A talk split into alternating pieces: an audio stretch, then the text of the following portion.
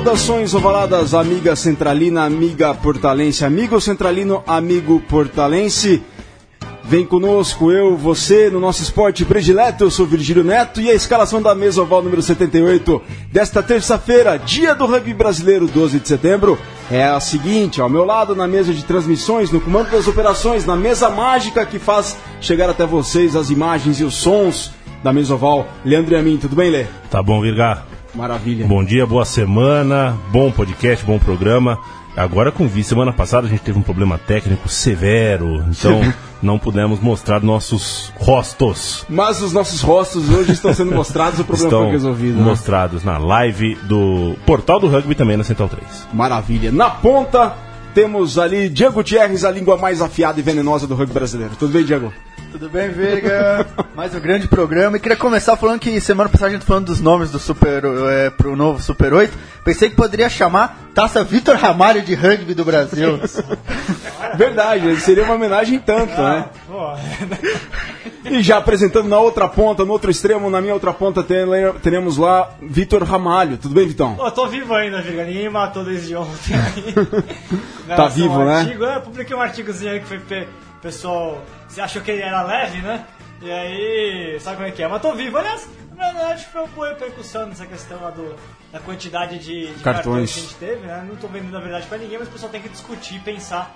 Porque dobrou de um ano pro outro, tá- alguma coisa tá acontecendo, né? Então, Exato, é isso aí.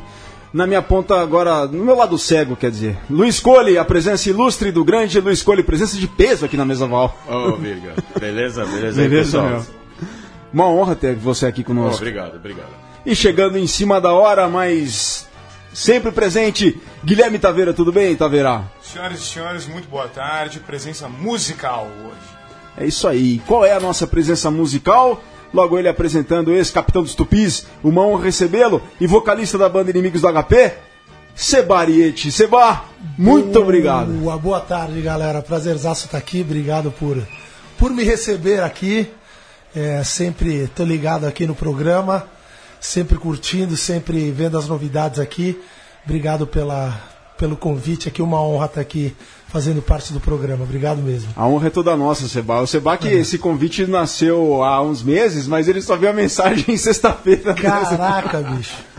Eu, eu, eu perdi o, o aplicativo lá o, do, do, do Messenger, do Facebook, aí tava mexendo no Face, vi um negocinho da mensagem ali, falei, pô, caramba, tem umas mensagens lá. Cliquei, vi tua mensagem, falei, bicho do céu, deixa eu responder, senão os caras vão achar que sou metido, não respondo mensagem. Falei, pô, na hora, né? Ainda mais pro rugby, bicho, não tem, não tem tempo ruim. Bom, sabe que hoje é dia do rugby brasileiro, né, Seba? Que beleza, né? Maravilha. É uma honra receber você aqui justamente nesse dia. Por quê? Maravilha. E é esse o motivo porque temos aqui no Escolhe com a Colipídia, ao vivo em direto para todos vocês. Fala galera, Luiz Cole com a Qualipedia. Vamos lá. Hoje, como o Vitor já falou, o Virgílio já falou, dia 12 de ro- de setembro de 1891. Foi fundado no Rio de Janeiro o Clube Brasileiro de Rugby Futebol, que é o primeiro registro oficial do nosso esporte encontrado no Brasil. Então, por isso que hoje é o dia do rugby brasileiro. É, informação trazida por nós através do senhor Ian Turbo quando veio aqui na Mesoval. Exatamente. É, vocês sabiam também que no dia 12 de setembro de 490 antes de Cristo, opa! opa, opa, essa é longe. A Batalha de Maratona.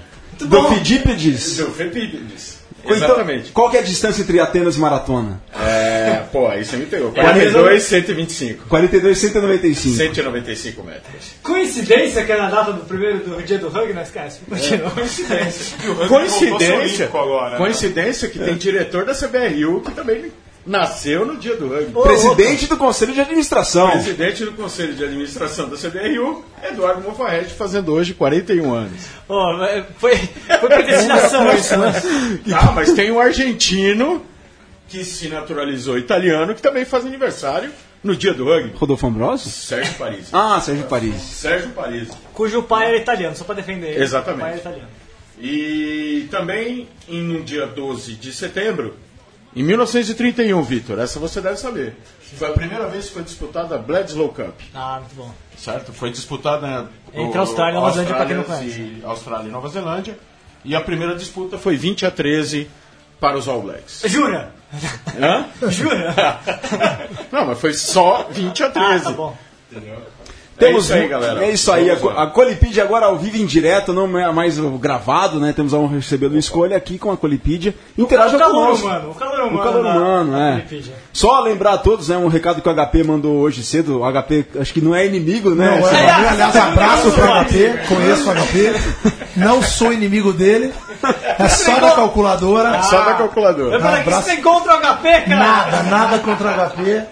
Um abraço pra ele, é só da calculadora mesmo. É isso aí. Por, por conta disso, só um recado que o HP mandou dizer que o Brasil, claro, as portas da Mesoval estão, as cadeiras da Mesoval estão disponíveis para o Brasil, para todo o rugby brasileiro, né? Então, é, não apenas São Paulo, não apenas o rugby paulista, mas todos vocês estiverem de passagem por São Paulo, claro, não dá para trazer todos os convidados aqui, né? Mas é, quiserem, tiverem passagem por São Paulo numa terça-feira, quiserem vir aqui à Mesoval, as cadeiras daqui da mesa estão todas disponíveis. Não somos a Globo do rugby brasileiro, Só como o deixar- Zé Alpuin falou. Só para deixar claro, pessoal, a gente recebe mais gente de São Paulo porque nós estamos baseados em São Paulo e por enquanto ainda não tá rolando aquela verba de pagar pro pessoal vir até aqui. Portanto, eu não consigo trazer, trazer o pessoal de fora. Logo, Mas- logo mais estúdios em todo o Brasil, né? Aí sim, Exato, mas, Exatamente. mas passando por aqui, convidamos que o pessoal esteja presente, claro. filiais. Filiais, e é nesse sentido que temos o programa Apoia-se da Central 3, né, Lê? Sim, senhor. Você sabe que é, não existe produção independente que plante uma árvore e esta árvore não rende dinheiro, não rende como é, não rende o sustento. Então, é, como a gente está na luta independente e faz conteúdo aqui há quase cinco anos, há quatro anos e meio de forma gratuita, a gente precisa encontrar um modelo. A Rede Globo está buscando um modelo. A Rádio Transamérica está buscando um modelo, a CNN está buscando um modelo de negócio. Rugby, tá? O portal do rugby. Então a gente, claro, encontrou no modelo de financiamento coletivo um aporte importante aí para a gente conseguir manter a nossa programação independente e gratuita. E para apoiar, portanto, tem o projeto Apoia-se. É o site do Apoia-se. Apoia.se é o site. Apoia ponto- Apoia.se barra central 3. Você encontra um texto e um vídeo explicando por que, que nós estamos nessa. É isso aí. Bom, vamos ao nosso convidado, o motivo da nossa existência nessa Mesoval 78. Ô, louco. É sério, Seba.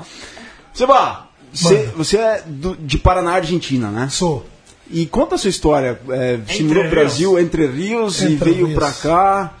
Como Entre é que foi? Rios, palco do Seven da República, né? Serviço da República. Pois é. Você jogou rugby lá? Joguei, joguei no Clube Atlético Estudiantes, onde se realiza, né, o Seven da República, lá no Plumaço. Na época que eu comecei a jogar, não existia o Plumaço ainda, que é a sede mais nova lá do clube. Mas eu comecei a jogar com uns 5 anos, e o meu irmão Mariano, que também jogou aqui, jogou pela seleção também, é, comecei a jogar com 7. É, lá, pô, cidade pequena na Argentina, ou você joga rugby, ou você toma tapa na cabeça né, dos pais. Né? Então, eu lembro que é, minha mãe levou. Né, a Você gente, dava teco com 7 anos de idade já. bicho, é, com 5 anos de idade, eu lembro que tinha é, treino de tackle que você ficava de olho fechado assim, de costas, e o outro moleque vinha e blá, te dava um taclaço. E, bicho, com 5 anos de idade.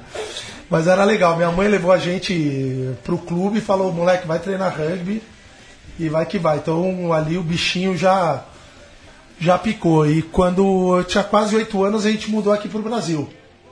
E eu lembro quando a gente chegou aqui em São Paulo, pô, eu lembro isso em 1978 para 79 quase. É, eu e meu irmão a gente ficava procurando as traves, né? Pô, onde é que tem trave? Cadê os campos tal? E mais ou menos em 86, meu irmão estava no Mackenzie, e aí ele conheceu uma galera que jogava no Mackenzie, e um cara que jogava no Mackenzie no São Paulo, no extinto São Paulo, né? Convidou ele para jogar, e aí ele chegou um dia com uma bola de rugby em casa. Fazia Eu um falei- tempo que você não via uma. Porra, eu falei, que que é isso? Fiquei feliz pra caramba. Ele falou, vamos treinar. Aí a gente começou a treinar no São Paulo. É, no juvenil, a gente treinou uns seis meses lá. Aí o juvenil de São Paulo acabou. É, sei lá, acabou lá, os caras não queriam mais o rugby no clube, não sei o quê.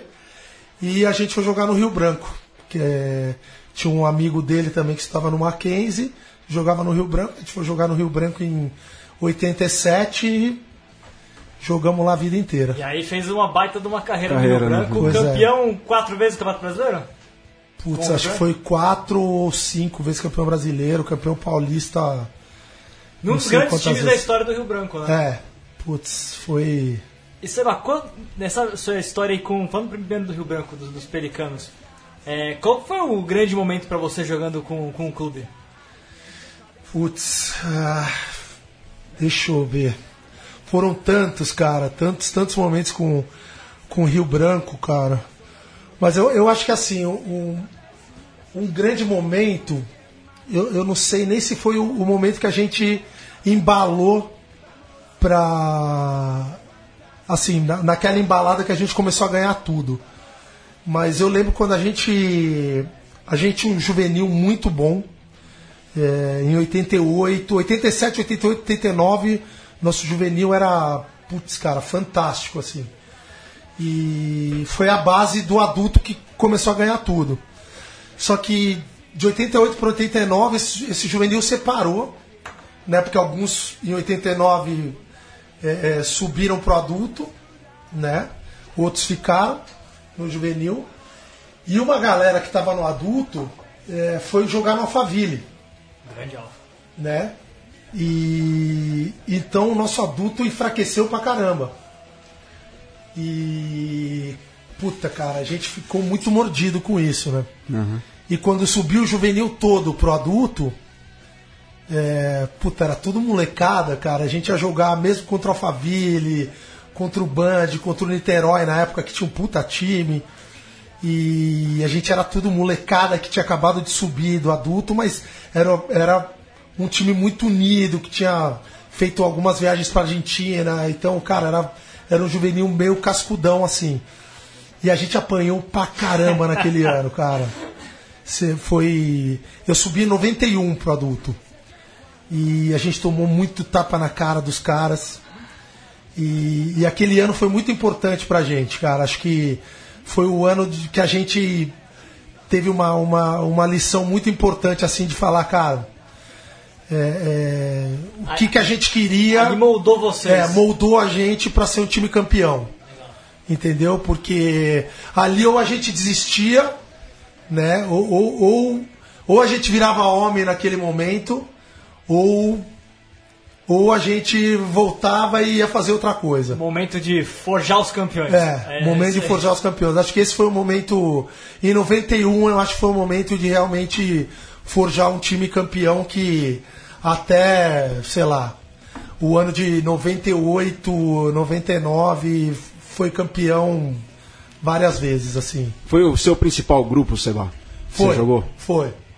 Foi o principal grupo. Que eu posso, sei lá, dar nomes como o Carli, Maurício Carli, eh, Daniel Molier, Antônio Górios, Tonhão. Tonhão, putz, cara, foram eh, Edson Taminato, que era um ponta fantástico. Cação. Flávio Santos. Flávio Santos. O Cação Tá fez parte aqui. desse grupo. Tá ao vivo aí? Tá, Vindo tá aqui, aqui. abração pro Flavião. Flavião, um grande abraço. Puta terceira linha. Como era fácil jogar com esse cara, bicho. Como Ó, era Tem fácil. muita gente aqui vendo já, Renato Brasília, o Luan Smani, seleção brasileira, né? É, lá Enfim, de... talvez te- esteja deixando de fora meu irmão também. Sim, claro. Mariano. Como era fácil. Ele jogava de. de. sei lá, de memória, né? Capitão da seleção brasileira ouvindo também, aqui é o Ian Rosetti. Ian Rosetti Capitão tá pra aqui. capitão, né? Olha lá. grande abraço. E tá, você falou de. O Vitor falou capitão. Primeira convocação pra seleção brasileira, Seba. Seleção brasileira A ou juvenil? Juvenil pra A, como é que se deu isso aí? Ó, a primeira convocação para uma seleção que era um, quase uma seleção brasileira, porque é, é, foi em 87 a gente fez uma viagem para Mar del Plata com, as- com o time adulto do São Paulo. Que só tinha macaco velho, apanhamos pra caramba, uma viagem de ônibus até Mar del Plata, avião, bicho, não existia na Quantas horas isso aí? nem levantava voo o avião daqui, eu acho, na época. Apanhamos daqui até lá e de lá até aqui. Quantas horas isso aí? Pô, dois dias dentro do busão. É, é, quebrou o ar-condicionado e o ônibus não tinha janela, imagina. Nossa. Os caras do adulto de São Paulo pelado no banco de trás, suando. O famoso Gardelon, não sei se conhece, chegaram, já ouviram a história dele. Enfim, os caras históricos assim também. É, eu tinha, sei lá, 87 também, 16 anos? tinha 16 anos. Em 88, a primeira seleção que voltava para o Sul-Americano, depois de não sei quantos anos. É, Seis anos, né, Vitor? Parou em 81, né? Né, Não, não, parou em 93, né? Não, não, a seleção Ah, juvenil. desculpa, juvenil. juvenil voltou pra, em 88, depois, acho que depois de 10 anos, se eu não me engano. Ah, vamos conferir aqui rapidinho. É, dá uma olhada. Aí você. Foi no Paraguai, e aí foi a primeira convocação oficial, assim. Aquela seleção voltava. E, pô, cara, foi dureza. Mas foi muito legal. Acho que foi a volta, assim, do. do, do- Do rugby pro cenário internacional, o rugby É. brasileiro pro cenário internacional. É, foi. Foi porque no ano seguinte o, o adulto voltou, em 89, e ganhou do Paraguai. Sim. Se eu não me engano, foi Montevideo. E você tava nesse, nessa seleção? Não, tá- eu, eu voltei pro, pro adulto em 91, pra seleção Ah, adulta. tá. Eu fui juvenil 88 é, e 90, porque era de dois em dois anos, né? E em 90 a gente ganhou do Paraguai pela primeira vez, juvenil. Ó, passando aqui, vou, é, fazendo merchan que o portal Vai do rugby tem a sessão de história, todos os placares da história da seleção brasileira estavam no portal do rugby, o pessoal pode ver, tá? Vai lá. 82, parou aí e voltou em 88. É isso aí, 82, foram seis anos então. É isso aí. Aí jogou depois 93 só, 94 também. Aí, não, aí tem a Não, sequência. 90, é, 90 a gente jogou, juvenil no Chile. É, em o, 1990. o Flavião colocou aqui no Face, ó, 1982, última participação da seleção juvenil em Montevideo. Voltou em, no- em 88. Em 88 depois. e em 90 a gente jogou no Chile, o Flávio jogou também. O Flávio fez parte dessa, E do adulto. dessa só do- seleção. É, o adulto jogou 89, 91, que eu fiz parte, 93 também. 93 também eu fiz parte. E aí só aquele joguinho contra a Trinidad e Tobago em 96. É, E aí depois o Sul-Americano em 2000. é, 2000, Você jogou 2002 também. joguei todos. esses. Até quando você jogou pela seleção? A principal foi em 90, a primeira Eu convocação. lembro de ver o antigo Rugby News. A principal 91. No principal 91. Até Da que adulto. ano? Até contando o Seven, é, 2004. 2004, último, última A participação. última participação que a gente ganhou em Vinha Del Mar do Chile. Ah, no com aquela seleção. primeira É, vez. primeira é. vez. É, eu lembro de assistir, ler o antigo Rugby News, Rugby Magazine e ler o nome do Sebal o tempo todo lá. seleção brasileira. Olha, É, eu, eu peguei, uma, eu peguei uma, uma fase com caras mais antigos da seleção e alguns que hoje são os mais velhos da seleção. Portuga, né? Ige. Que, o Ige, que tá jogando até hoje. Então você pegou Mário Domingues, Martoni. Peguei, joguei com o Marião, com o Martoni. E o Sebal foi um dos grandes chutadores da seleção também, né? Pois Colocou é. muita bola no H, né? Coloquei. coloquei. Na história, quem foi melhor, Greg ou Demorou, Seba? demorou pra achar aqui, mas depois Cara, na, achou. na época, na época que eu joguei com o Greg, eu era chutador. Então, é, eu não Você não- ensinou não então? Hã? Você ensinou ele então. Você ensinou o Greg a chutar então? Ah, porra, nada. é. Greg chuta pra caramba, né? Chutava pra caramba. Abandonou agora também. Podia estar jogando, né? Um monstro faz corrida de maratona, sei lá, o cara não para de correr mais, bicho. É um animal. É, o Greg é eterno. Mas, porra. Tem- Agora ficou você. Não, vai lá, Gil. Também falar um pouco de inimigos também, né? Pouca gente sabe a- essa dupla, não uma vida dupla, mas. É, como que a música entrou? Identidade secreta. O rugby era de identidade secreta, na verdade. né? Cara, foi, foi- É engraçado, né? Porque essa, essa história se mistura um pouco, né? O Inimigos começou em 99 e eu tava em plena atividade rugbística ainda, né? É, pô, pra eu, pra eu largar o rugby foi. Foi, foi duro, cara. Mas Assim, foi seu pai que presenteou você com violão, não foi? A Foi, sua introdução foi, na foi. música foi essa, não foi? Foi. Total. Você era pequenininho. Cara, eu era. Eu, eu tive influência de musical também desde moleque. Sim, minha avó tocava piano, meu tio tocava guitarra, meu pai sempre gostou de música tal. E quando a gente mudou aqui pro Brasil, a gente morava num prédio que tinha uma molecada anos 80, imagina rock and roll pra caramba. E a molecada toda, cara, descia né, ali no prédio pra tocar violão tal, juntava a molecada toda ali. E tinha um- uma galera que tinha uma banda no prédio. Os caras desciam, tocavam, faziam os ensaios no salão de festa. Puta, eu adorava aquilo. Porra, aí eu e meu irmão falamos, cara, queremos ganhar um violão. Aí, pô, aniversário, violão, começamos a tocar, a fazer aula, comprava uma revistinha na banca de cifra tal, começamos a tocar. Aí, pô, começamos tá, a tocar, tirar música, e aquilo foi ficando. Isso foi que ano? Vocês tinham quantos anos? Pô, isso foi em 82, 83, sei lá, tava na escola ainda. Ou você era, o- você era o cara que levava o violão pro terceiro tempo? Pô, total. Eu era que puxava todas as músicas, cara. Terceiro tempo, a bagunça era comigo, cara. Da seleção, no Rio Branco.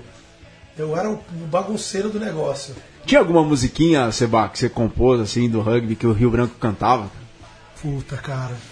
Pior que eu compunha em, em castelhano. Se você puder compartilhar aí, Pô, a compartilha. gente. Como é que era? É, Era, uma, era uma musiquinha. Essa não, essa não. Essa veio depois, essa veio depois. E essa é treta, né? Porra, era. Deixa eu, deixa eu tentar lembrar a letra. Calma, eu vou lembrar a letra, vou falando aqui e vou lembrando a letra. Tá. E dentro do, do meio artístico, do meio musical brasileiro, tem outros rugby players que você possa citar aí? Ou você Dentro- não dentro conhece do- alguém que você tenha tido contato aí no meio musical? Puta, cara. Tem Pelo alguma jogou galera, uma tem alguma galera que né? já jogou que que, tra- que trabalhou ou trabalha com produção musical ou vídeo, é, que eu acabo cruzando assim, mas artisticamente não. É, por exemplo, tem, tem, uma, tem o Amic, Sim. o Marcelo Amic, que é, é, é produtor musical, é produtor de vídeo. Né? Hoje em dia ele está fazendo aquele, aquele programa do- da, de, da dança do. É tipo uma, uma dança dos famosos na Record. Ele que está dirigindo toda a parada de vídeo e tal. Ele é o fodão lá do, do- da parada toda lá, né? Lá, isso é uma pergunta interessante. Teve algum momento ali, na, sobretudo no final da sua carreira de, de rugby, que a coisa começou a conflitar muito pra você? Total, total. É, show marcado com da seleção brasileira marcado. E aí, o que, eu faço? Não, então, é- essa é uma parte bem louca, porque é o que eu falei, foi duro de largar o rugby, né? Então conflitava pra caramba. Tipo, eu continuei jogando e no começo inimigos era uma puta brincadeira, né, cara? Assim, é, a gente não tinha a menor pretensão de. de, de imagina, começamos a tocar de zoeira. Ninguém tinha a menor pretensão de fazer sucesso, nunca ninguém imaginou, por exemplo, né? Então, é, cara, eu jogava rugby, trabalhava e tocava na, na brincadeira. É, então, a gente tinha show marcado no final de semana, tinha jogo, tinha o dia que eu faltava no show. Tinha treino da seleção, eu saía no meio do show, tinha um intervalo, eu saía no eu ia de roupa de treino. Eles deixavam tocando o Não, eles continuavam o show, tipo, todo mundo cantava lá, ficava todo mundo, galera que fazia o coro, continuava Aconteceu- o show. Eu ia de shorts de, de meião, shorts de rugby, uma camiseta, depois eu botava a camiseta do treino, pergunta pro Antônio.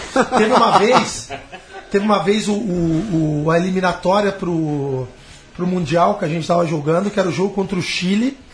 Aqui, se eu não me engano, 2002, 2003. O jogo do SPAC. Jogo no SPAC, jogo no manga azul, camisa amarela. É, né? jogo no SPAC, exatamente essa camisa. A gente estava concentrado no, no hotel aqui na Cidade Jardim. Eu tinha show numa casa no Itaim, que a gente tocava toda sexta-feira e a gente já tava, meu, Bombando. bombando, bombando todas as casas. Cheguei pro Martoni e falei, Martoni, fudeu, cara, não posso faltar. E o Martoni? não posso faltar. Ele falou, não. E o Martoni me conhecia, eu nunca bebia, não bebo até hoje, nunca fumei, nada, porra nenhuma. E aí o Martoni falou, não, Seba, eu te conheço, vai tranquilo, eu sei que você tá trabalhando, vai sossegado. E o Martoni, tipo, eu descia, o meu show começava uma da manhã. Porra. Véspera de Eu tava concentrado até a uma da manhã. E aí? Pergunta pra ele depois dessa história. É... A hora que eu desci, ele tava conversando com o Frank Deggs Sim, da que é um, que é um, um- Road Rugby. é. um jornalista argentino, escreve- escreveu para escreve ainda para grandes revistas tal. A hora que eu desço, o Frank tá conversando com ele na recepção. E eu valeu Martoni, tô indo, Frank, tô indo, tchau, até mais tarde. E aí eu fui embora. Depois, né, o Frank escreveu uma matéria comigo para uma revista e escreveu exatamente sobre isso. Diz que o Frank virou pro Martoni e falou assim: peraí. O que, que tá acontecendo? Ele Tá vai aonde? onde? Não, ele, ele é músico, ele tá indo tocar agora numa balada, ele volta mais tarde. Ele falou, como assim? Teu número 10 tá indo embora tocar numa balada na noite e daqui a pouco ele volta? Como assim? Aí ele falou, não, mas eu confio nele, ele não bebe e tal. Então essa história virou. Até ó, você explicar, até o Martoni Até ele explicar. explicar pro cara, o cara não conseguia entender, né, cara? Ó, essa é. Não, imagina, aí, pô, teve outra. Outra. Isso foi em 2001, num Seven. Caramba, onde foi? Cara, é Atibaia. Que a gente. Eu tava jogando num, num time de. Que os caras montaram com os argentinos que vieram, os caras me convidaram pra jogar tal, não sei o quê. Eu fui jogar e a gente tava jogando contra o São José. Saiu uma puta de uma briga. Eu tomei uma bomba na boca. Arregacei a boca, tomei 10 pontos na boca. E você já cantava aí. Já cantava em aí tinha que dar 2001. um. Eu tinha- o Seven era à tarde eu tinha show à noite, era Nossa. domingo. Eu tomei um soco na boca do Portugal. Opa! Opa! Polêmica! Polêmica! Não, imagina, pô. A gente, a gente fala disso toda vez que a gente se vê, caga de rir. Saiu uma puta briga. Aquele pau generalizado. Eu, meu, sabe aquela cagada geral? De capitão para capitão. Não, pois é. Meu, aí eu tô no meio da briga. Aí o Portugal vem com. Sabe quando tá aquela cegueira total? Eu levanto, veio o Portugal, pá, me acendeu, tomei um sorvetaço. Cara, meu. Eu. Bicho, escureceu tudo. Eu agachei com ele aqui. Aí eu levanto. Aí a hora que eu passo a língua na boca, eu falei, bicho do céu. Vamos parar por aqui. Aí eu fiz assim, ó. Passei a língua no lábio, já tinha um buraco no lábio. Bem Passei só, a né? língua nos dentes de cima, meu dente estava pra cima. Falei, meu Deus. Aí eu já coloquei o dente no lugar, já levantei. A sorte é que o Guedinho, né, do Pasteur, ele é buco maxilo, né? Hoje em dia ele tá morando em Ilha Bela. Vida boa, hein, Guedinho? Ele e o Rafa. Então lá eles têm uma clínica lá no Rafa de São José. É, bicho, ó, e aí saí, né, do alambrado, o Guedinho já tava lá, né? Ele é buco maxilo, ele depois me comentou que a hora que ele me via, ele vibrava, né? Cara louco, né? Buco maxilo, ele falou: trauma, trauma, vem aqui, trauma. Tipo, né? O cara xarope, né? Falou: que tesão, trauma, vem aqui. Ele me costurou lá mesmo. E eu saí o Portugal também, porque o tamanho foi a porrada que ele tomou cinco pontos na mão. Eu costurando de um lado e do outro. E os dois assim, ó. Que merda, Portugal. Ele, puta, Seba, que cagada, velho. que bosta. O jogo continuou. Nós dois fora, puto da vida. De ter se envolvido numa briga ridícula. Né? Puta, que cagada. E você tinha que cantar à noite. Hã? Você tinha que cantar. Fui cantar. Fui cantar com a boca desse tamanho, todo fudido. Aí eu comecei a repensar, né? Aí já foi um. E as fãs perguntavam: Você não, o que eu aconteceu? Você teve uma afta, Seba? Oi? Você teve uma afta nesse dia? Uma afta? Nesse dia ainda não. Nesse dia ainda não, mas na semana seguinte, amigo. Não era uma afta, né? Não vou pronunciar a palavra do que eu tive na boca. Entendi. Senão vai dar. Tá entendido. E ó, Seba, o Diogo Gonçalves coloca: Eu lembro dessa briga no Sevens contra São José. O Marco Palante, grande Seba, fã número um. Tá o André Santa Cruz do Paraguai, audiência paraguaia aqui conosco. Oh, beleza. Tá o Cacau Fonseca acompanhando vocês pela primeira vez. A Cacau Fonseca tá aqui na audiência também. Seba, é o seguinte, tá? Inimigos desde 2001 tudo mais. Aí você pega uma geração do pagode daquela época. Você pega, ó, muito seguindo carreira solo. O Belo do Soueto, o Vavá do Cara Metade, o Krigor do Exalta Samba, Polêmica! Alexandre, Alexandre Pires, Leandro Learte, que acho que produziu, segundo informações da Marisa Espínola, grande Olha, fã do Inimigos, acho que produziu o seu último disco, o seu último Produziu, CD. produziu, produziu o último DVD, é. Tá, todos eles seguiram carreira solo, diferente de você. Você pegou isso tudo do rugby como capitão à frente, já que o vocalista é o capitão da banda, e você levou pra dentro, por isso que você não seguiu uma carreira solo? Vou, vou parabenizar o Muito Virgílio bem da colocado, pergunta, cara. muito bem colocado. Excelente, Virgílio. Cara, isso. manda muito bem. Puta, puta pergunta inteligente e. Valeu, Marisa. Foi ela que, Valeu, que valeu, a gente valeu, conspirou Puta pergunta inteligente, não, muito legal, cara. Ah, é... Bicho, isso faz parte do que eu trouxe do rugby. Banda é um negócio complicado pra caramba. É... É gerir pessoas, né? Cara, e tem muito ego. Principalmente quando você é um cara que está em evidência. É Você sendo vocalista, obviamente, você é o cara que está na frente, você é o cara com mais exposição.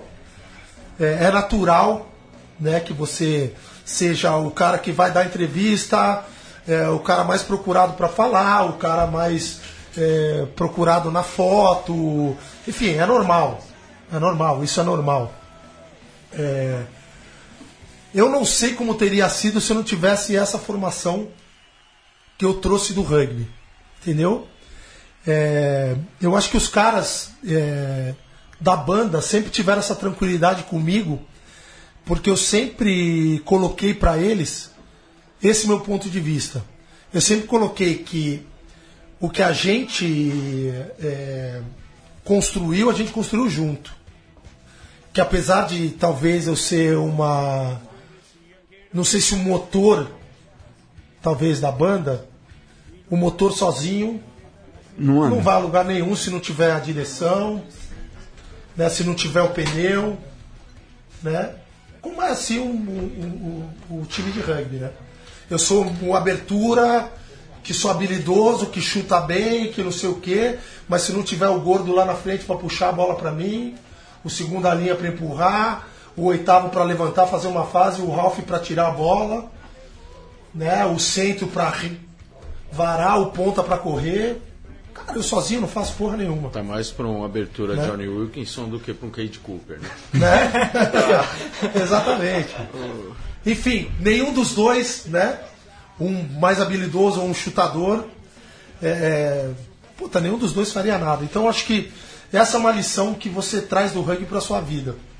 É, não só numa banda, mas acho que para qualquer profissão, Profissão. que você vai levar para sua vida, para dentro da sua família, para uma amizade, para um grupo de amigos, enfim. Acho que para tudo, cara. E você não seguiu carreira solo por lealdade? Cara, eu talvez eu tive várias propostas para para seguir carreira solo. Eu não, não por lealdade, não sei se é a palavra por lealdade, eu acho que, que a gente está bem. Sim. né? É, não Eu tem acho por que que não, mudar. não tem por que mexer. é, Eu acho que está bem assim, a gente está bem junto, a gente caminha junto. Eu acho que se um dia eu sentir necessidade disso, eu vou chegar e vou falar.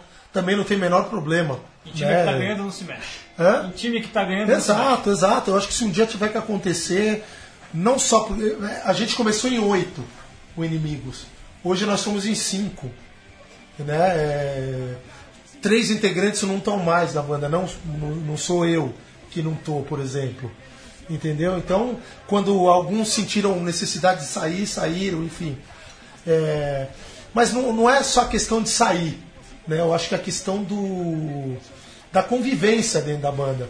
Talvez a, a convivência dentro da banda é, seja tranquila por causa disso, não só por mim, mas acho que é, você deixar esse clima, você sendo talvez o cara que está com maior exposição, é, deixando esse clima legal, tipo, não se achando o cara, né, a melhor bolacha do pacote, só porque você é o cara que, que tá ali em exposição e o caramba, você sendo igual aos outros, porque você é igual aos outros.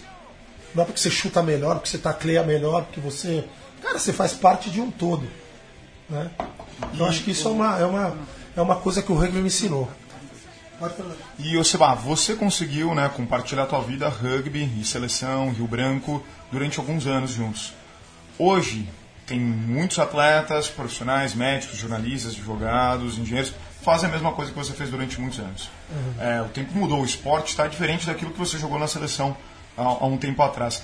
Qual que é a, a dica? Cada um tem a sua metodologia dentro do teu dia a dia com a tua família, namorada, amigos, para seguir com as duas coisas ao mesmo tempo você conseguiu sucesso na tua vida, ou tá conseguindo e mantém isso, velho. Que você falou que tá legal, as duas coisas foram legais. O que que você dá de dica pra quem tá com essa vida dupla, né? Não consegue se dedicar só ao esporte, porque né, precisa do cacau. O que, que você fala que tem que ser o diferente aí? Cara, se você gostar de jogar rugby, você tem que arrumar um tempo. Você tem que arrumar um tempo para treinar. Você tem que acordar às 5 horas da manhã para puxar ferro, para fazer seu preparo físico, seu treino que o preparador físico te deu, é, para chegar lá e estar tá em cima. Você tem que dar um jeito de treinar. Às 8 e meia, 9 horas da noite, tá lá comparecendo no treino. Se você gostar, porque é, o Brasil não é o único rugby amador, né? Digamos assim. Na Argentina, que é aqui do lado, a gente tem um exemplo também de um rugby amador muito forte. Né? Claro que eles têm o, o pladar deles lá, o plano de alto rendimento, que os caras só fazem isso, ganham para isso, pá, pá, pá, mas estou falando do rugby nível clube dos caras. Os caras também trabalham, os caras também é, têm que ganhar a grana deles, têm família, não sei o que, e os caras têm um nível punk. Ah, tudo bem, os caras têm 100 anos de rugby na nossa frente, tem. Os caras têm. É, jogam rugby desde os 5 anos de idade, tem uma estrutura, pá, moram do lado do clube, não sei o que, blá, blá, blá. tem. Mas os caras treinam, os caras se viram. É, fácil? Não, não é fácil. Se você quer, você tem que dar um jeito. Né? Assim. É, óbvio, tem horas que você tem que abrir mão. Eu tive que abrir mão. É, eu joguei rugby pra caramba. Eu comecei a banda tarde, digamos assim. É, mas eu tive que abrir mão uma hora, que eu poderia ter jogado, sei lá, mais 10 anos de rugby. Tá velhaco jogando rugby. Né? O... Tipo o Maurício Cali, que jogou até os 60 anos de idade. Continua... O Júnior do Pastete jogou até os 70. o Antônio, que jogou até os 90. Não, 90 não. Jogou até os 50, mas com um corpo de 90 tal. Não, uma coisa. Não, mas eu acho que é isso, cara. Se a gente quer, a gente arruma um tempo. Se não conseguir, cara, é, é difícil, mas você tem que estar. Tá... Quando eu percebi que eu não poderia estar 100% focado no rugby, eu, eu parei. Porque você não consegue estar. Tá, eu não conseguia estar tá 60% focado no rugby. Eu ia me machucar, eu não ia estar tá, é, é, é, sendo prestativo para o time ou para a seleção. É, eu tentei voltar uma outra época os caras falaram, pô, você vem aí, treina uma vez por semana, vamos aí, pô, você joga, não, você consegue, pô, você tira de letra, pô, os moleques estão aí, não conseguem nem passar a bola, não sei o quê. Pô, eu ia treinar uma vez por semana, cheguei a jogar dois jogos. Joguei uma vez, um jogo contra o Bandeirantes, a gente ganhou, outro contra o Pasteiro, a gente perdeu, cara. Não consegui. Não consegui. Não, uma, uma correçãozinha que o Carlos Tonhão continuou jogando a segunda divisão do Paulista é, ainda. É, não, ele, o... ele tá lá na Disney agora. É, tá lá na Disney, tá no meio do, do furacão. É. Qualquer, qualquer se, se levar uma chuteira ou uma camisa, ele joga até agora. Você falou de série, você falou de amizade, você falou falar do Leidade Inimigos do Seba, que jogou o Spike Lions, deve fazer ah, uns verdade, 3, 4 anos campeão. Verdade, verdade. Então ele se fala do time aí que dominou Fez o história. Deve fazer uns 4, 5 anos, né? Pois é, pois é. A gente é, jogou muito tempo na seleção de Sevens, né? É, acho que eu joguei no Sevens de 96 a 2004, né, na seleção de Sevens. A gente também. É, é, eu fui numa das primeiras. Eu fui na segunda seleção é, que foi para Punta del Este e começou aí para Mar del Plata e tudo. E que começou também com essa história né, de, de, de voltar e de colocar o Brasil no cenário do Seven Aside, né? A gente foi lá, topetudo, pô. Chegamos. Eu lembro o primeiro ano que a gente foi, cara. Pegamos logo de cara Fiji. Sereve em campo. Tranquilo. Sereve em campo. Nossa, Foi fácil, né? Sereve. Conte. O Japinha conta uma história muito boa disso aí que ele jogou contra o Sereve. Porra, Deu uma tacleada? Sério, dá uma olhada. Pneu de Essa quanto? história é foda. Pneu de quanto? A gente chegou. Bicho, não, ó. A gente chegou Pô, chegamos, bicho. Primeiro foi uma van buscar a gente no aeroporto com a bandeirinha do Brasil. Caraca, a gente falou, bicho do céu. Ah, molecada saia da van, tirava foto. Tio, né? Eu tava acostumado com isso, eu não era do inimigos da HP ainda. Entendeu? Era, meu, jogador de rugby aqui, né? Eu achava que eu era foda no Rio Branco. Né? Porra, falava, porra. Cara, pô, tamo bem, né? Pô, eu ganhava o Seven aqui. né? Pô, eu era o rei do sidestep no Brasil. Falar, pô, sou foda aqui, velho. Que que é isso? Pô, para com isso. Xé. Aí chegamos, primeiro dia tinha que fazer o cadastramento, tirar foto, crachazinho, pô. Chegamos lá, tirar foto, crachá. Crachá. E aí tinha que fazer medição. Altura, faz- fazer uma mediçãozinha de gordura tal. E fazer uma medição de. De. de como é sei lá, comprimento. Espaldas, sei lá. né? É, de, de, Envergadura, de isso, envergadura. largura, lá, sei lá, largura de braço, sei lá. Amigo do céu. O Flávio deve estar ouvindo, ele vai lembrar dessa porra. Nós éramos os mais baixinhos, os mais gordos e os menores. Isso porque naquela época nós éramos tudo saradinho, magrinho, caraca. Juro por Deus, olha que eu tenho os braços de macaco mesmo. Meus, os caras sempre brincavam que meus braços arrastavam no chão, conseguia dar os handoff longos, assim, ó. Tava, aqui era o rei. O cara chegava, eu pá, dava handoff e não olhava. Tipo, né, tudo convencido. Aí eu fiz aqui, ó. Estica o braço, o cara falava. Estiquei o braço, o cara fez a marcação. Aí eu olhei, tipo, 50 centímetros depois, mais ou menos, tinha uma marcação. Falei, pô, de quem que é aquele braço ali? De um figiano. Opa, nosso primeiro jogo. Aí eu olhei pra cima, assim, ó, 3 metros pra cima de quem que é aquela cabeça? De um figiano. Mesmo cara. Falei, bom, que tu conta quem é nosso primeiro jogo? Fiji. Amigo, Era o Sereno. sério. Não, e o Cerebe é menorzinho, né? O Cerebe era o menor, do menor dos problemas, falou. Eu lembro que a gente começou o jogo, começamos bem. Tá, pá, pum, vai, boa, tá. E os caras assim, né? Só olhando pra gente. A bola, a gente fazendo cruze. Não avançava nada, só fazia cruze. Estão treinando essas Pá, pá, né? pá, bom, sai, ah, ah, cruze por aqui, não avançava nada. Aí conseguimos chegar, sei lá, na linha de 5 metros, penal pra gente. Falei, dá. Dá pra mim. Eu, porra, lá no Brasil, me dá essa bola, eu agacho, atropelo e vi, entro no gol. Seven aside ainda. Dá! Me deram a bola. Aí eu fui, né? Agachei. Aí, cara, o cara de Fiji, bicho. Agachado também. Aí eu falei, vou sentar esse cara, né? Agachei, fui com tudo. Pá! Voltou. Parei, mas não é que eu voltei. A hora que o cara começou a levantar comigo, o cara levantou e foi levantando, e foi levantando, e foi levantando, e foi levantando. O cara, acho que era o cara que eu com 50 centímetros de a mais que eu e 3 metros de altura. O cara me jogou, sei lá, nas 25, eu acho. O cara fez crossfit com você. Crossfit era fácil, naquela época nem tinha crossfit, ele que inventou a porra do crossfit. Bicho do céu. Aí eu falei, galera, complicou. Compli perdeu, sei lá, Perdeu. 40 a 0 tomamos. O bicho. Brasil marcou trai contra a Fiji nos Marcou Jogos 12, Olímpicos, fez né, 12 ô, pontos. Trai do Rambo, trai do alemão. Aí, ó. Bolonhemos. Pô, você sabe que é, a gente teve um, um, um- um torneio muito bom. É, deve ter sido 98, 99. É, a gente jogou contra a África do Sul. E o primeiro tempo acabou 19 a 12 para eles. A gente fez um jogaço. E eu lembro que o juiz chegou no meio tempo emocionadíssimo.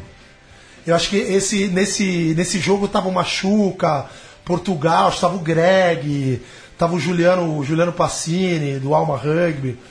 É, pô, era uma seleção bem boa assim também, rápida. Tá, se eu não me engano, tava o Luna também do Niterói. É, o Ratinho, eu acho que tava também, do Desterro. É, cara, e o. E o e o juiz tava 19 a 12, a gente tinha jogado pra caramba o primeiro tempo. O juiz chegou no, no- no meio tempo, eu ia dar saída de bola, o chute. Ele chegou emocionado, me pegou pelo braço, quase chorando. vocês podem ganhar. Vocês podem ganhar, pelo amor de Deus. Eu fiquei tão emocionado que a gente perdeu. Perdeu a concentração. Também Seba. 33 a 12, perdi a concentração. Não consegui. Onde é, foi esse jogo, Seba? Foi em Punta, eu acho. Punta ou Mar del Plata? Acho que foi em Punta del Este. Contra os Springboks. Springboks tava. É, é...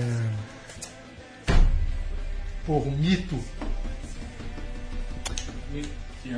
Ah, do, do filme, caramba. Ah, pirata lá? o, o, Não, foi só pianar, tava lá. Não, não, não. O, o Chester Williams? Chester. Chester Williams. Chester em campo, caramba, pô, animal.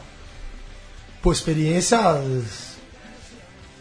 Assim, a gente viu uns caras jogar aqui também, lendas assim, do Seven, do rugby. Era, era uma época que, que os caras iam pro, pra Punta, porque Punta era um. A Meca. Era a meca do, do Seven, assim. Era um, era um também. torneio de Seven.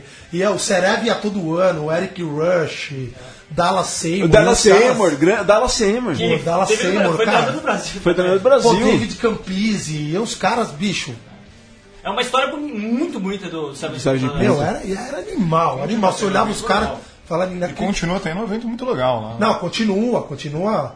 Ah, é, é? é- é charmoso, é, puta, é demais. É que depois parou de, não sei porquê, é, não sei, parou de rolar patrocinadores tal, e, e acabou não, se- sei lá, não sendo mais um, um torneio com, com as grandes seleções e tudo.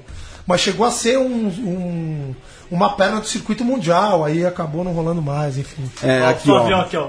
Mar del Plata, chocolate e balada. Ó, na audiência aqui Nossa conosco, ó. senhora, papai do céu. Na audiência aqui conosco, Adelzinho, Júnior Tom, o Júnior Físio, o Juninho, o Rogério Brandão, o, o Zanfa, Grande Seba, Zanfa. Luana Segato, De Lucas Melo, Lucas Machado, Luiz Antônio Basta, a Dara, Povo do Norte, lá em Manaus, está acompanhando também o Mesoval, Porra, Renatão, Trai do Arthur, o Caixa, Renatão, colocou caixa d'água, monstro. o Devon Miller, eh, falando dos brasileira. Springboks, sensacional aqui, o pessoal tá muito na audiência. E ô Seba, eu tive em Porto Alegre numa altura, há uns anos, que você fez um jogo beneficente lá, acho que no Beira Rio, com, com- com o pessoal do Inter, não sei. Quando você chega lá para esse pro público, é, pro Jet Set musical e tal, fala, pô, fui da, Jet seleção, Set. fui da seleção brasileira de rugby e tal. O que, que o pessoal fala? O pessoal fica. Que, que o pessoal. Nossa, rugby e tal, você foi da seleção. O que, que o pessoal comenta assim? Cara, hoje em dia a galera conhece mais, né? Antigamente era. Era. Jogou o quê? né? Oi? Rugby. É, Rugby. é, é o quê? É, o goleiro fica onde, né? Era mais ou menos assim. Futebol americano. Mas, mas hoje em dia sempre. Engraçado, né? Hoje em dia sempre tem alguém que conhece alguém que joga. Né? Isso é muito legal. É, ou ver na televisão, pô, eu tava vendo um jogo, tava passando, acho que era Nova Zelândia, não sei o quê, ou vi o Brasil jogando, pau, não sei o quê. Então, é, como em Porto Alegre também tem, Muita tem gente, time, ou é, em Bento Gonçalves, então é, hoje em dia tem, tem gente que conhece, mas acha super legal. É, eu gosto muito de falar. A gente fez muitas vezes é, entrevista em programas de esporte, eu sempre gosto de Citar. de comentar, de citar o rugby. Né? O Ezio Sebai, inclusive, fez, deu show no, na Série Mundial de Sevens em Barueri, inclusive. Coisa incrível. Aqui, ó, o Alisson Arantes Rodrigues coloca: "J- Seba já fechou com a camisa do Varginha. É verdade É isso? verdade, é verdade, é verdade. A galera, ó, o molecado Varginha jogou a camisa pra mim. E, pô, peguei sempre quando tem algum time de rugby que eu vou em alguma cidade tocar, a molecada vem com a camisa, joga, eu pego, divulgo, falo o nome.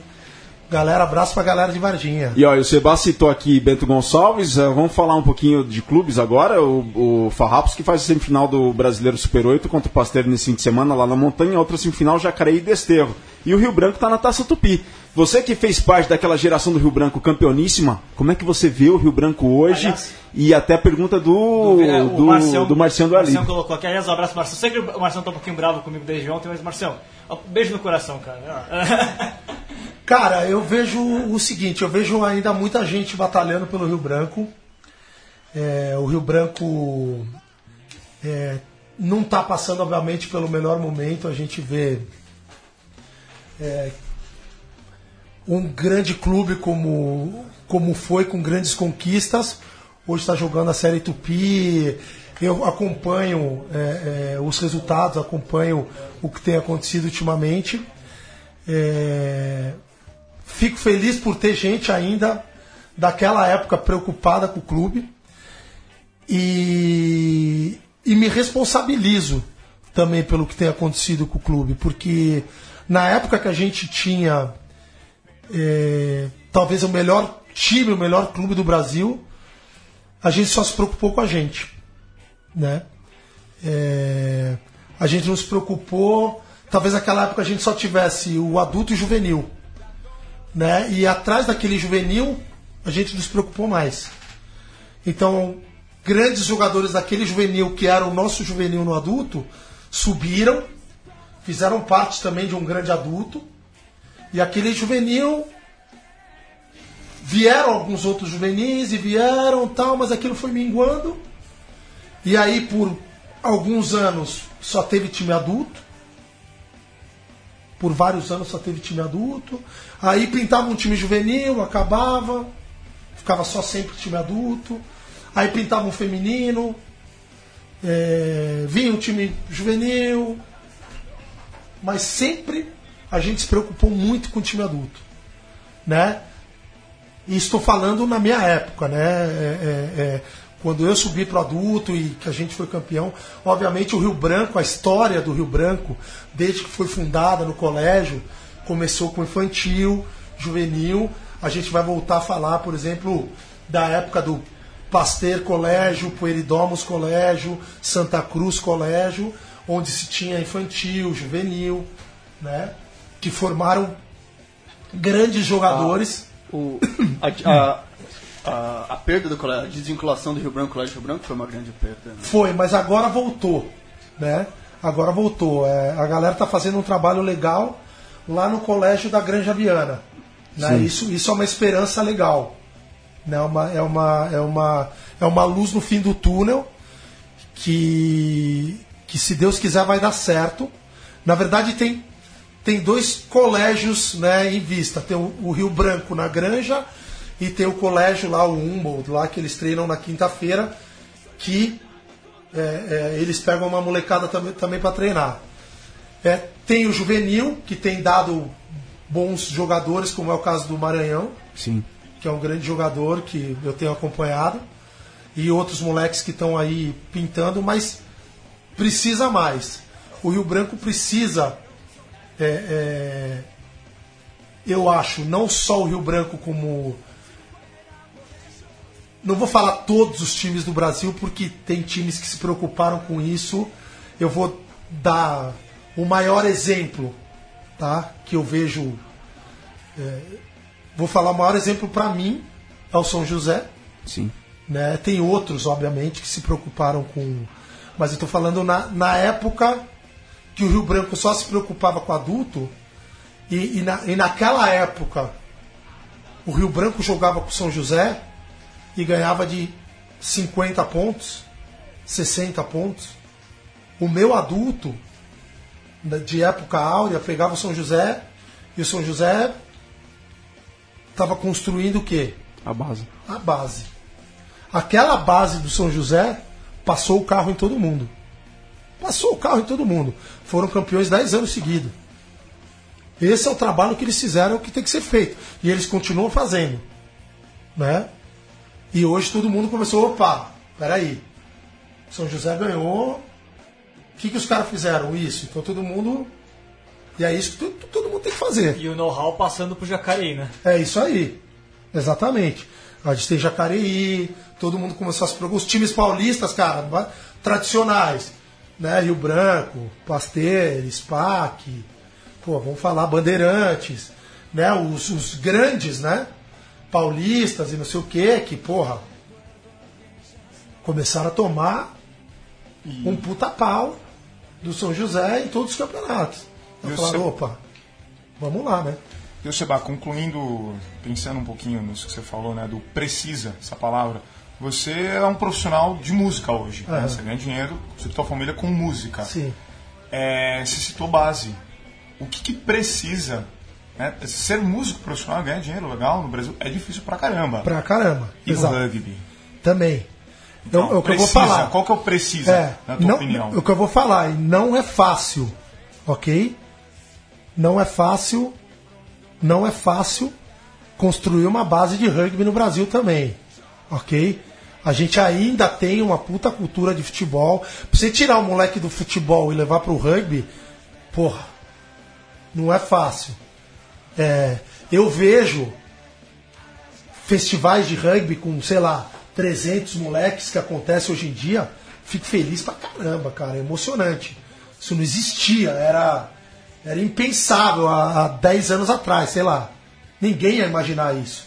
Eu vejo resultados hoje é, de semi-profissionais do rugby, ou quase profissionais do rugby nacional hoje, da seleção, que há 10, 15 anos atrás era impensado. No masculino, no feminino, o que você quiser. A gente, nosso. Há 15 anos atrás, nosso objetivo era ganhar do Paraguai. Né? Nosso maior rival era o Paraguai. Esquece Chile, Uruguai, Argentina, nem pensar. A gente tinha que ganhar do Paraguai. Hoje em dia, o Paraguai não é mais problema, entendeu? Talvez seja um jogo duro no começo ali, mas, meu, o último jogo que eu fui aqui no Pacaembu, 50 pontos. O Chile, já ganhamos, ganhamos bem, é um jogo duro que pode se perder, mas já não é um bicho papão. Estamos atrás do Uruguai, né? O que, que é isso? O que, que se precisa? Se precisa investimento, se precisa treino, se precisa material humano, se precisa base. Na base. Base. Molecada, precisa material humano, molecada. Então o que, que a gente precisa investir? Molecada. Para mim, a, a solução para a gente crescer, a gente não pode querer atropelar. A gente não pode querer. É, é lógico que o brasileiro gosta de resultado. Todo mundo gosta de resultado, não só o brasileiro. Todo mundo gosta de resultado. É o que está acontecendo com os Pumas, por exemplo. Os caras querem ter, com o alto rendimento, um resultado em, sei lá, 5 anos, que os outros times tiverem 25, 30, 40 anos, sei lá. É, os caras não vão ter. Óbvio que eles vão ganhar um jogo ou outro, vão ganhar da Austrália um jogo, da África do Sul outro. Mas, bicho, não espera que os caras vão ter um resultado. Os caras vão ganhar três jogos seguidos na, na, na Rugby Championship. Não vão, cara. Não vão, não vão. Entendeu? O Brasil, cara, tem que ter paciência também. Todos, os- o rugby aqui dentro do Brasil tem que estar organizado com base, com molecada, crescendo, porque o que acontece hoje em dia? É, é, óbvio, o patrocinador quer resultado. Os treinadores querem resultado, a diretoria quer resultado, o clube quer resultado, o adulto quer resultado, né? O time, todo mundo quer resultado. Mas, bicho, demora, tem que plantar sementes, tem que regar, tem que crescer. O moleque hoje em dia, aqui no Brasil, começa a jogar com 15, 16 anos, 17 anos. É difícil pra caramba ensinar um moleque de 17 anos a jogar. O moleque já vem com um monte de vício, cara. O moleque passa a bola e sai correndo pra frente. Você entendeu? Um molequinho de 8, 9, 10 anos, você ensina assim, ó. Entendeu? Galera, a gente tá. O papo tá lindo, tá muito bacana, mas a gente tá chegando, infelizmente, na reta final da nossa mesa oval. Então. Fica convidado para ficaria- uma próxima. Vamos, vem, vem uma próxima Venho, aí, venho, Sebal. quando vocês quiserem. Eu ficaria falando de rugby, eu ficaria horas e horas e horas. é. Mas assim, é, uma última opinião, eu eu gosto do que está acontecendo no rugby brasileiro. Eu acho que tem muitas oportunidades. Eu acho que é, é, a minha maior preocupação mesmo é a base. Tem que se pensar na molecada é, é, em todo o Brasil. É, como eu falei, faço a minha culpa no meu time de coração, que é o Rio Branco. Eu me responsabilizo por não ter ajudado o Rio Branco na época que precisou a criar uma base.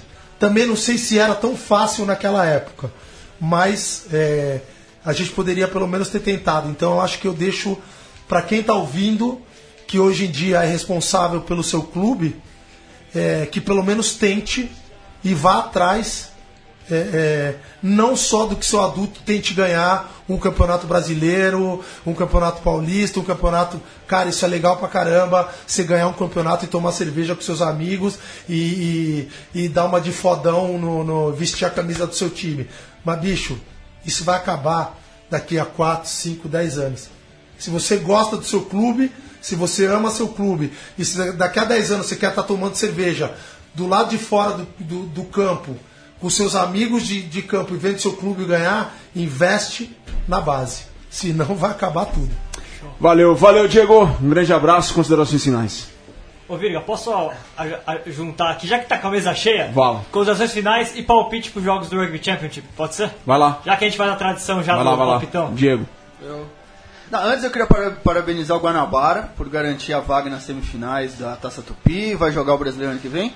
E também o Templares conseguiu um bom resultado contra o Pé Vermelho e está um ponto da classificação para as semifinais da Taça Tupi. Acho que também está garantido no brasileiro do ano que vem, não é? Praticamente. é. Palpites Nova Zelândia e África do Sul. É, eu vou ser diferente, é na África do Sul, 5 pontos. Não, joga na Nova Zelândia. Ah, opa. Austrália, Au- Wallabies e Pumas. Ah, vai dar o Wallabies uns 10 pontos, os Pumas não estão tão bem. E vou adiantar o Cole já, falar que a, África, que a Nova Zelândia joga com 16 lá na, quando joga em casa. Ô, Vitor Ramalho, Vitor Ramalho, rapidinho. Considerações finais eu quero dar, bom, é, antes de mais nada, os parabéns aí pra, pra Portugal, pro Chile e pro Uruguai que fizeram um baita de um troféu mundial M20, já que o Seba tá falando de categoria de base. O Chile e o Uruguai venceram Fiji no M20. Animal. O Japão foi campeão, uma final que foi um pouquinho conturbada, né, porque terminou antes da hora, os portugueses reclamaram demais por causa da chuva. Tava no ataque Portugal, podia uma reação final e o jogo acabou sendo encerrado antes da hora. É, placares, né? Nova Zelândia e África do Sul. Nova Zelândia África do Sul, Nova Zelândia por. Nova Zelândia por 10. E a Austrália e. Argentina. Austrália e Argentina? Acho que os Pumas vão sapecar essa, hein? Pumas por um. Luiz Cole. Não, Taveira, considerações finais. Primeiro, Seba, por gentileza, manda um beijo pra minha namorada. Ela é sua fã, tem foto. Luana Segato. Lu- Luana? Luana Segato. Luana, beijo pra você, obrigado pelo carinho. Apareçam os dois, por favor, no show. Aliás, a mesa toda está convidado. Aê. Se alguém não gostar de samba, tudo bem, aparece lá e toma Já uma fui no cerveja. show. Próximo show, próximo show. Todos convidados VIP. Próximo show. Próximo show aqui em Sampa, domingão, tem dois. Das 18 às 20 no Quintal do Espeto em Moema, das 21h15 às 11 no Blá, Blá Bar aqui ali no- na Brigadeiro. Briga- Brigadeira. Bora. Tá. Mas eu acho que a Argentina vai levar, vai continuar levando todos os jogos e a Nova Zelândia vai perder para a África do Sul. Os placares aí, diferente. Placares, É, diferença. Argentina 52 em cima do, do All Blacks na próxima. Não, tô brincando, acho que vai ser uma Tabeiro, eu tenho a diferença solução para seus uns... problemas. Entre lá no Sporting Bet, aposta 52 para Eu, eu, eu, Argentina. eu torço pra Argentina sempre, Caraca, mas você eu vai acho que ganhar um dinheiraço. Eu, eu acho que vai ser uma diferença aí de 10 pontos, sério mesmo. E eu acho que, que, que a África do Sul lá vai ser uma diferença também de 10, mais ou menos. É na Nova Zelândia ou na África do É Sul? na Nova Zelândia. Na Nova Zelândia. Luiz Cole, considerações finais, palpites. Considerações finais, seguinte, o Seba jogou rugby na década de 90, já deve ter perdido algum jogo de caralhadas na, época, na época que ele jogou. Eu lembro que a gente per- tomou duas sapecadas do Rio Branco, mas não lembro nem placar, nem nada. Aquela coisa que a gente fica todo assim, ai meu Deus. Só, Só lembra do Skunk ainda, né? Mais um jogo pro Rio Branco, não, pelo amor de Deus. Porra. E eu O importante que... é que a gente está vivo e andando. É, exato. com algumas dores. Ah, eu acho que a Nova Zelândia vai levar por, por 10 pontos, vai ganhar por 10 pontos, e os Pumas vão ganhar por, por 8 pontos. Fechado. Foi uma honra, Seba. Obrigado, a honra é minha. Obrigado mais uma vez por abrirem espaço aí para bater um papo, contar um pouco da minha trajetória. É, não só musical, como dentro desse esporte que me, apaixona até hoje. Eu sou um seguidor assíduo. Todo dia eu vejo notícias e acompanho o rugby. Acompanho vocês, aliás. É, obrigado por levar informações do rugby nacional and internacional para mim. É, vou dar meu palpite Vamos também. lá, vamos lá. É, aliás, parabéns a todos os classificados aí para as finais do, do top 8, Super oito. Super 8, né? E da Taça Tupi também. É, eu vou dar, deixa eu ver, Nova Zelândia acho que leva, jogando em casa, acho que vai levar por 15 pontos. 15 pontos. E vou ter que dar uma argentinada mesmo. Não custa nada torcer, né, pô? É, a Argentina vai dar o, um- vai dar surpresa do fim de semana. É, vai ganhar o, o- o joguinho contra a Austrália de cinco pontos também. Cinco pontos. Maravilha. Liga. Eu vou com. Ah, eu, vou, favor, hein? eu vou com o Seba, eu vou Argentina por 5 e vou Nova Zelândia por 5. Ô, todo, todo mundo apostou na Argentina, é a grande favorita, então. grande favorita. Vai ser zebra se a Austrália ganhar. Eles estão mordidos. Bom, galera, a gente está chegando aqui na reta final da Mesoval número 78. Só quero destacar aqui que a, o Daniel Veiga colocou nos comentários finais: precisamos da sua experiência no treino pelicano. O pessoal fala muito bem de você pro Seba. E a Elizabeth Ruth Reff, que se não me engano, é do Melina, lá no Mato Grosso, ela coloca assim: base é a base. Muito bom o que o Seba falou. Repost no que o Seba falou. Repitam e realizem. Erlon Charles Bastos Ferreira, muito bem falado. Valeu, Parabéns, Dia, valeu a toda a galera aí que está acompanhando. Beijos e abraços para todos os meus grandes amigos aí, conhecidos, e para a galera que eu não conheço também. Obrigado pela audiência aí, obrigado pelo carinho. Valeu, galera. Saudações ovaladas. Até a próxima terça-feira, dia 19. Um grande abraço.